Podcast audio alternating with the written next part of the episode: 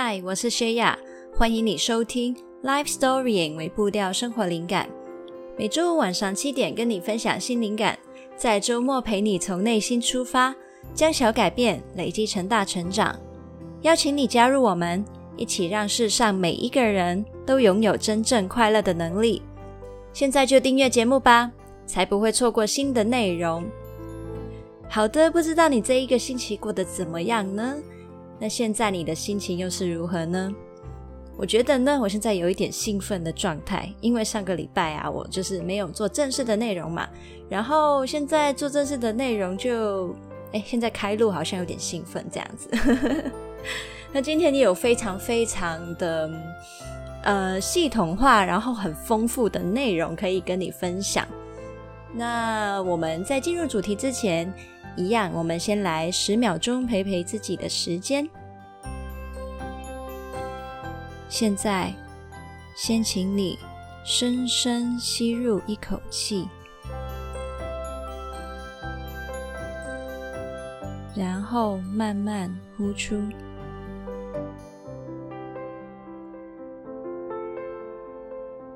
接下来的时间，我想请你非常诚实的。去回答自己，有哪件事情是你已经想了很久要去做的，但是一直都没有采取行动，一直在拖延呢？十、九、八。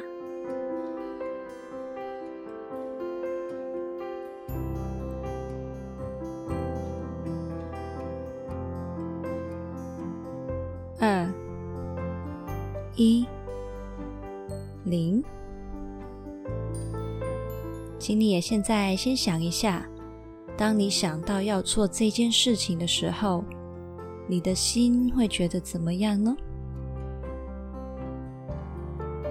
这种抗拒感背后，它到底藏着些什么东西呢？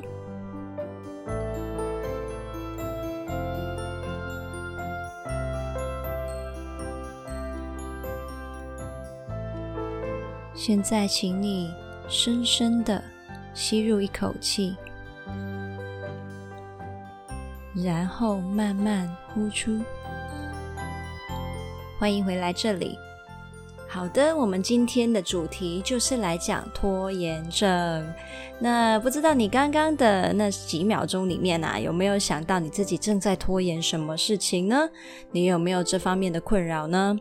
如果有的话，今天的内容或许你可以听听看。嗯，我想要问你哦，你觉得拖延的原因是什么呢？有的人说就是因为懒惰啊，但其实啊，我觉得，嗯，应该这个不一定是最主要的原因。因为如果你懒的话，你所有事情都不会做。例如，你不会去打电动啊，你不会去看电影啊。你不会就是在家一直十几集的韩剧一直看啊，这些全部都很花精神哎，也花 也很花时间，对吧？那所以为什么你就做这些事情，你就不会觉得很懒惰呢？你就不会觉得啊好累哦这样呢？其实呢，就是因为这懒不懒其实是一个假议题吧。可能呢，你只是在一件事情上还没有找到方向。或是你还没有找到做那一件事情的核心动力，那这是其中一种。那今天我要讲的呢是另外一种，希望就是今天的内容是可以去处理这一方面的问题的，就是我们的拖延不但不是懒，相反的是对自己的要求很高，对事情太认真、太重视了，太有责任感，还有完美主义。反而会有拖延的状况，尤其是什么时候呢？就是在面对一些很新的挑战的时候，会因为太重视承诺还有表现了，所以啊，在不确定自己真的能够做到做好之前，宁愿不去做任何承诺跟尝试。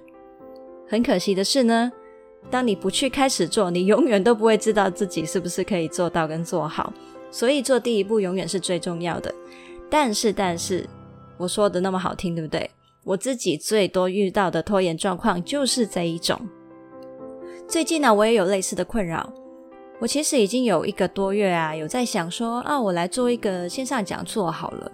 但是呢，就一拖再拖。我常常在想啊，如果我能够提高我的行动力，少花心力跟时间在拖延跟忧虑的话，那该有多好啊！我搞不好就做出很多事情了耶。也因此啊，我希望找到一套方法，可以帮助自己去克服这个逃避的阻力。那其实呢，你也可以想，呃，相反的去想哦。有这一种很认真的特质的人，其实也有一种好处，就是啊，你一旦过了决定投入的这一个瓶颈的地方啊，你在后面就会很自动、很不费力的把事情做好做满了。真的有一种投过身就过的概念。像我自己回想，就是常常卡的，就是卡在开始那一步。但是你一做下去了，因为你就是很很有责任感，对不对？所以你就自然的会把后面全部做好了。那我今天呢，就会跟你分享一套做法，就是帮我们去跨越下决定还有采取行动的这一个瓶颈的阶段。我自己呢，也在用这一套方法来帮我采取做这个讲座的行动。而且啊，我我们今天的。整个 package 非常的完整，我因为我也照了这个系统的逻辑呢，设计了一个微练习 PDF。那你也可以边打开这个 PDF，然后边听，你也可以在一边播放的时候，一边呢就是跟着练习。那如果你在途中需要更多的时间去思考跟书写的话，你也可以在每一个段落结束的时候先暂停播放，然后写完再继续。那你可以在哪里找到这一个 PDF 去下载呢？网址是在 lifestorying 点 co 斜线解决拖延。那这个呢，其实是这一集的文字稿里面就会有表单了。那你可以直接去下载，然后继续听。好，那这里呢，我先解释一下这一套练习适合谁，不适合谁。它适合一些已经清楚知道自己想要做一件什么事情。只是碍于太过求好心切，反而没办法行动的人，因此呢，并不适合还没有明确目标，或者是你想要做的事情不是出于你自己，而是出于其他人要求的这一类人。如果你还没有明确目标的话，那来到这一步前呢，我想你需要先面对的课题就会是，先去了解自己的想要还有需要。设计自己想要的生活，还有想要成为怎么样的人。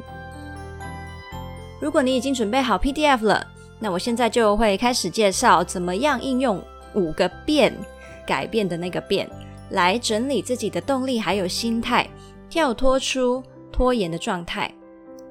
那我会用“整理”这一个词啊，就是因为这些推动我们前进的资源，全部都是已经存在在你心里跟经验里的。不是你要去额外去找跟创造的。那进行完这五个变之后啊，你就会发现带动你前进的就是你自己了。记得这件事情的话，或许将来当你在经历同样的拖延的时候，你就会越来越容易去跨越了，因为你有这一次的经验帮助你了嘛。好，那现在呢，请你先去回想刚刚的陪陪自己的时间里面，你想到的是哪一件事情，你很想做，但是一直很难下决心去做的呢？想到之后，你可以带着这个目标，跟着去思考跟练习。那我现在很快的说一下五个变是哪几个，那再详细的一点一点去说明给你听。五个变分别是：第一，变感梦；第二，变有爱；第三，变轻松；第四，变好玩。第五，变宽容。好，那我们开始第一个变喽，变感梦。那我不知道啊，你觉得很难前进，是不是因为你很容易在还没有开始之前就吓到自己不敢尝试呢？有时候啊，当我们萌生想要做一件事情的念头，在我们还没有尽情去做梦跟幻想之前，我们的大脑就会自认为很聪明、很帮得上忙啊，开始马上就去盘算一切。你有可能会遇到的限制跟难处，那其实这不是一件坏事啊。有了这些资讯，我们才能够更实际的去分配资源，还有分析可行性。不过呢，很可惜的是，当我们太快跳到实际面的话，我们就很容易被限制在一种原有的框架里面，然后错失了创意，甚至会被这些预期的限制吓到我们动弹不得。有时候啊，我们的大脑会一直警告我们说：“你不要想到那么大啦，想了你也做不到啊。”但是其实呢，我们可以去记得一件事情，就是想象的出来，跟我们最后真的决定要做是两件事。做的太大的梦啊，我们永远都可以在评估过后再去收敛，都来得及。不过呢，相反的，我们永远没有办法做到不曾想象过的事情。如果因为不敢想，就错过了一些可能带我们到新地方的火花，不是很可惜吗？其实很大部分很出色的企业家或是发明家，你可能会想到贾伯斯、伊隆马斯克，他们最先问的问题会是：我为什么要做？想做到什么？接下来他们才会问如何做得到。最后，在实际操作的时候，才是问做得到什么程度呢？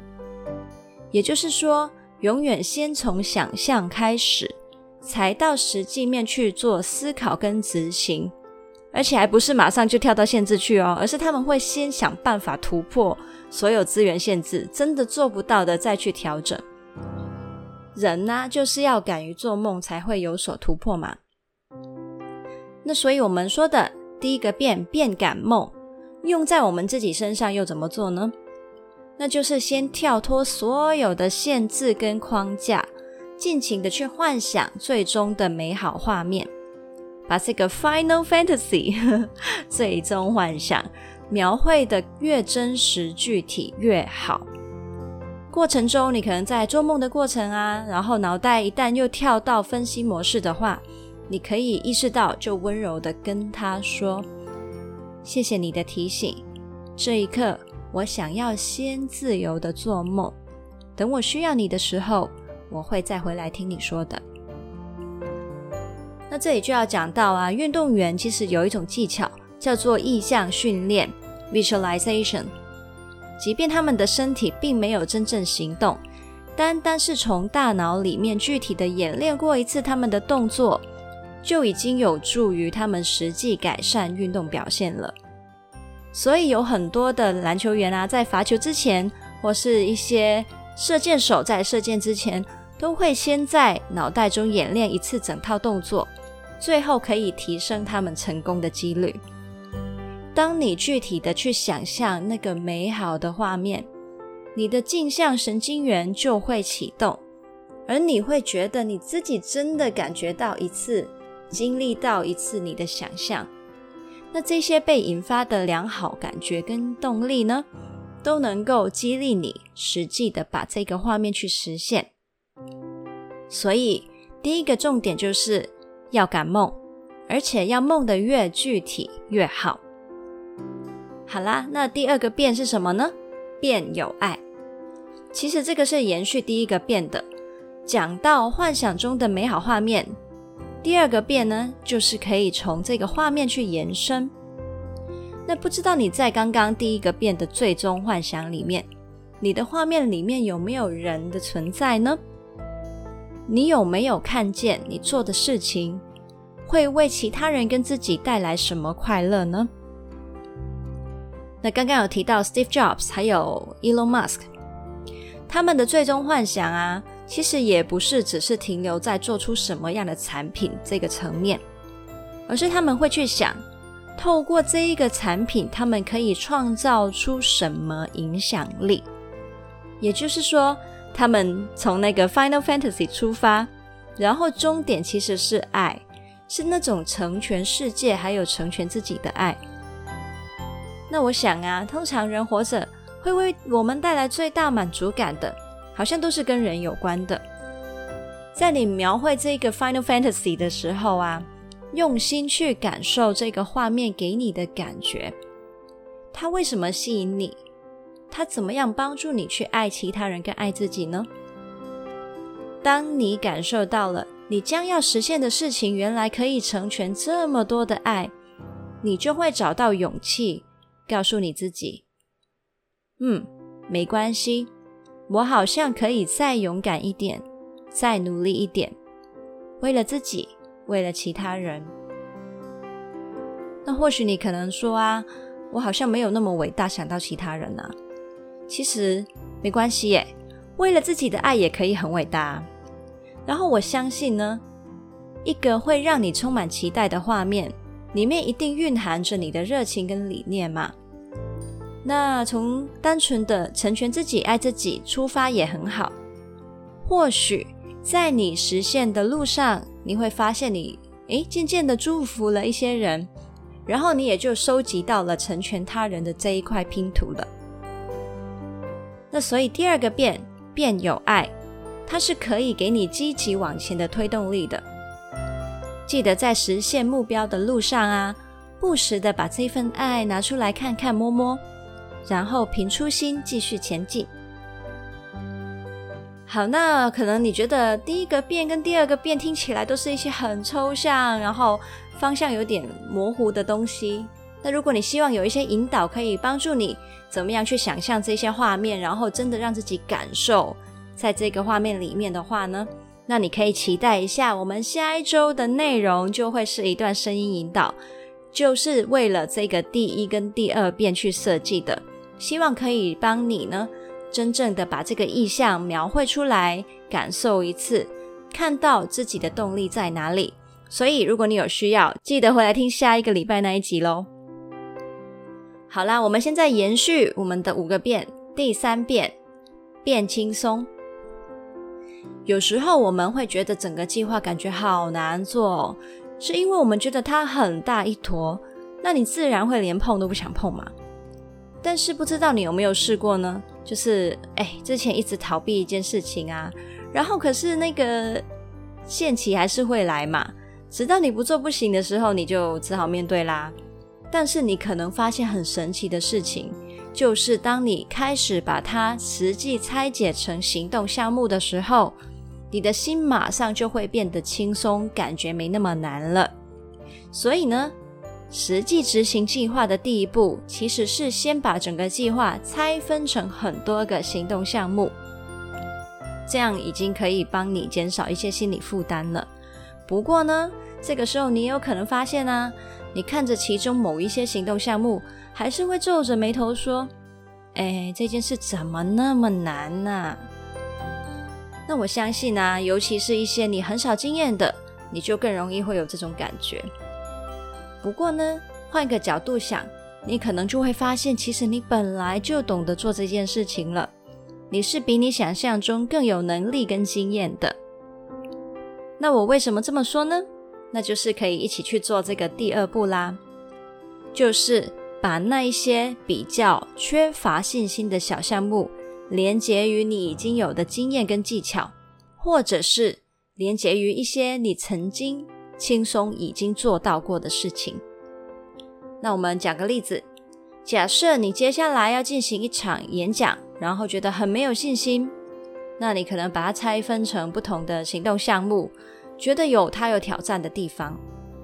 那你可以去回想，原来你过去有参加过歌唱比赛。所以你有面对大批观众的上台经验，你也可能想到你写文案的技巧也是可以应用在写这篇讲稿上面的，又或者是单纯的你平常就很习惯跟朋友分享你对这个主题的看法。那所以如果整件事情来讲，演讲可能对你来说是一个很新的挑战，但是拆开来连接之后，你就会发现，咦，不是啊。我其实可能每样事情都已经有类似的经验了，你会发现你可以把这件事情做得更好，你也已经老早拥有你需要的资源了。所以第三变呢，就是变轻松，把计划先拆分成更小更小的行动项目，然后再将这些项目跟你有的资源串联起来。接下来是第四个变。变好玩，这个呢跟刚刚串联资源有一点像，只是呢把那些行动项目串联到一些很好玩的东西上面。有时候啊，我们会对实行的计划感到很大压力，有可能是因为我们把他们跟一些压力源联想在一起了，比如说是责任啊、被强迫的啊、做不好的后果、努力的代价等等。于是呢，整件事情看起来就很沉重、很不好玩，甚至很厌烦嘛。那我自己啊，有在参加女力学院这一个课程。参加之后呢，发现有很多不同、很有成就的女性，都有一个共同特质，就是她们会觉得人生的任务都是很好玩跟很值得好奇的。她们给我的感觉就是啊，Come on，对人生幽默一点嘛。那她们其实并不是不认真，而是很认真的将任务玩到底。那不知道你有没有玩过一些模拟或是养成类的游戏呢？或者是你可能会想到两年前大流行过的动物森友会。那你有没有觉得好奇啊？就是为什么明明在游戏里面做的事情是跟现实生活里一样的啊？就是找资源啊、赚钱啊、买房啊、建构生活环境啊，但是大家呢，却在工作完一天，下班之后。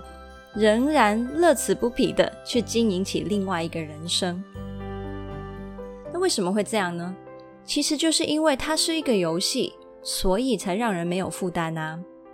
其实我刚刚说的那一些女力学院的导师们，就是把模拟还有养成游戏搬到自己身上，去整合资源，提升个人的属性，发展事业，还有做各种人生实验。尽情去体验人生不同的形式。好，那刚刚说的这个概念呢，就是比较宏观一点的联想，就是对人生可以幽默一点的联想。那现在我们就微观一点来看，把这种幽默应用在你不喜欢的某一些行动项目上，将它们跟一些好玩的游戏或是你的兴趣联想在一起。比如说啊，你可能觉得整理抽屉看起来就很不好玩啊，超无聊的，有没有？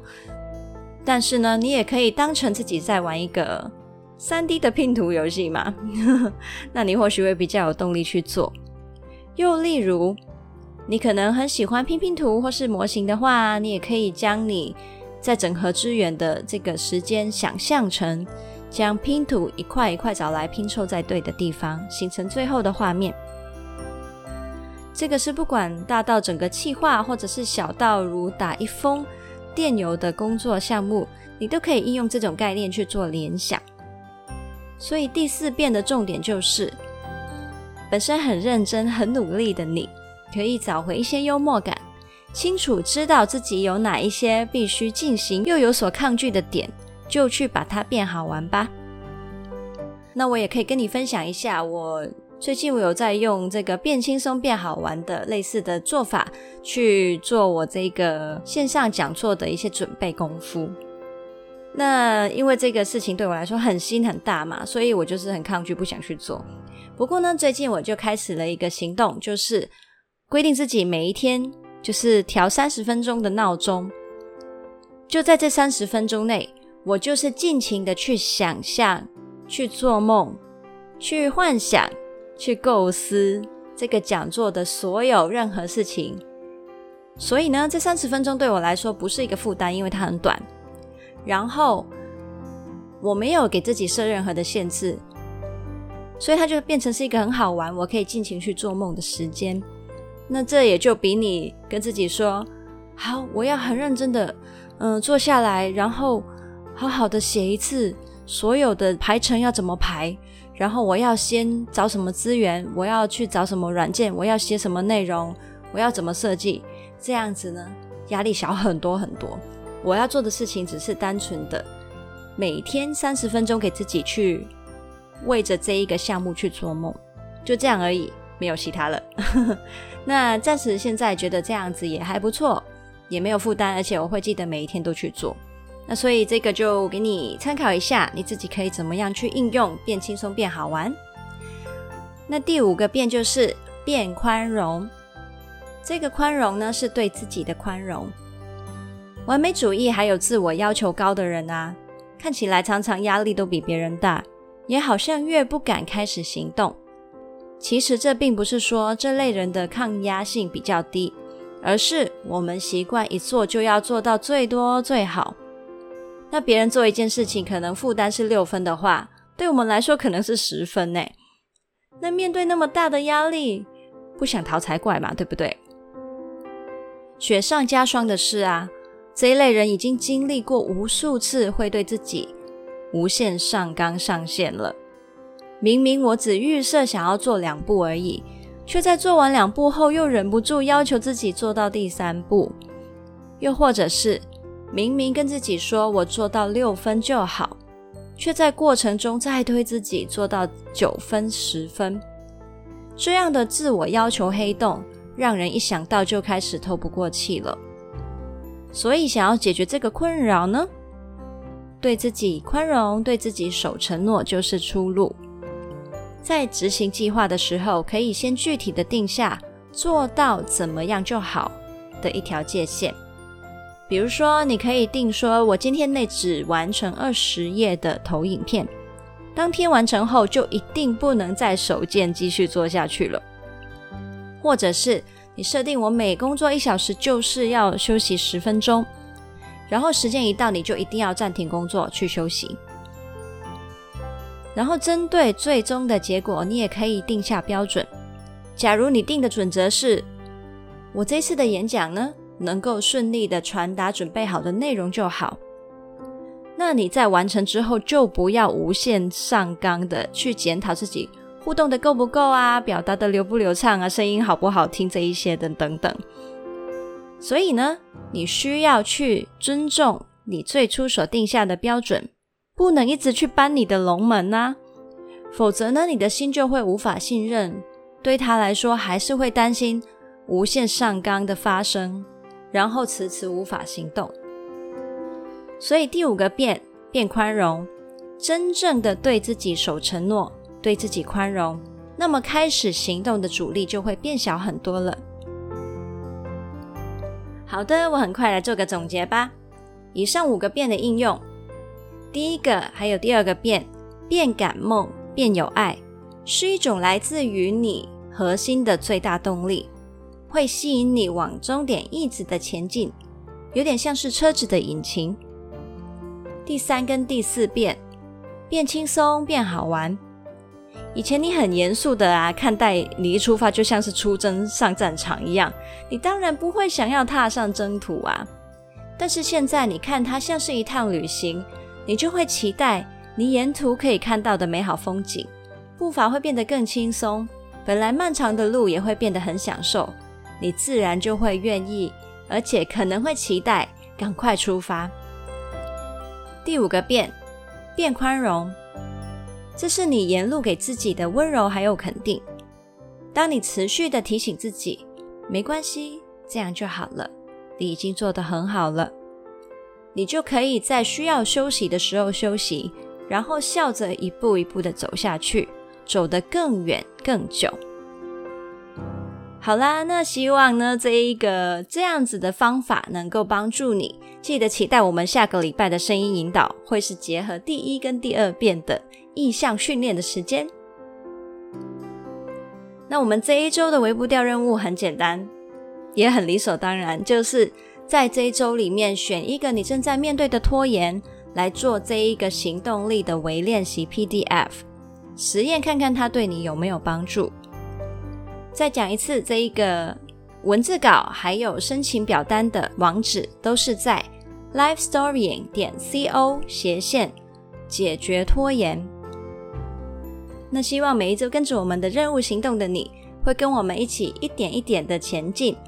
那我祝你头过身就过喽。不知道今天的内容让你想起谁可能有需要，或者是会喜欢呢？记得分享给他，让世界上每一个人都拥有真正快乐的能力。记得订阅我们的节目，打新评分、留言，让更多人看到这个节目。还有，我想要邀请你订阅灵感电子周报，因为我在电邮里面呢会分享一些生活经验跟启发。然后你也可以在 Facebook、IG 找到我，我在上面其实每一周都有一些的贴文发布，那你也可以去看看这些内容会不会你也喜欢。那如果想要支持我持续跟你分享灵感的话，你也可以赞助我。刚刚提到的所有连接都可以在资讯栏里面找到。那我们就下次见啦，Happy Life Storying，拜拜。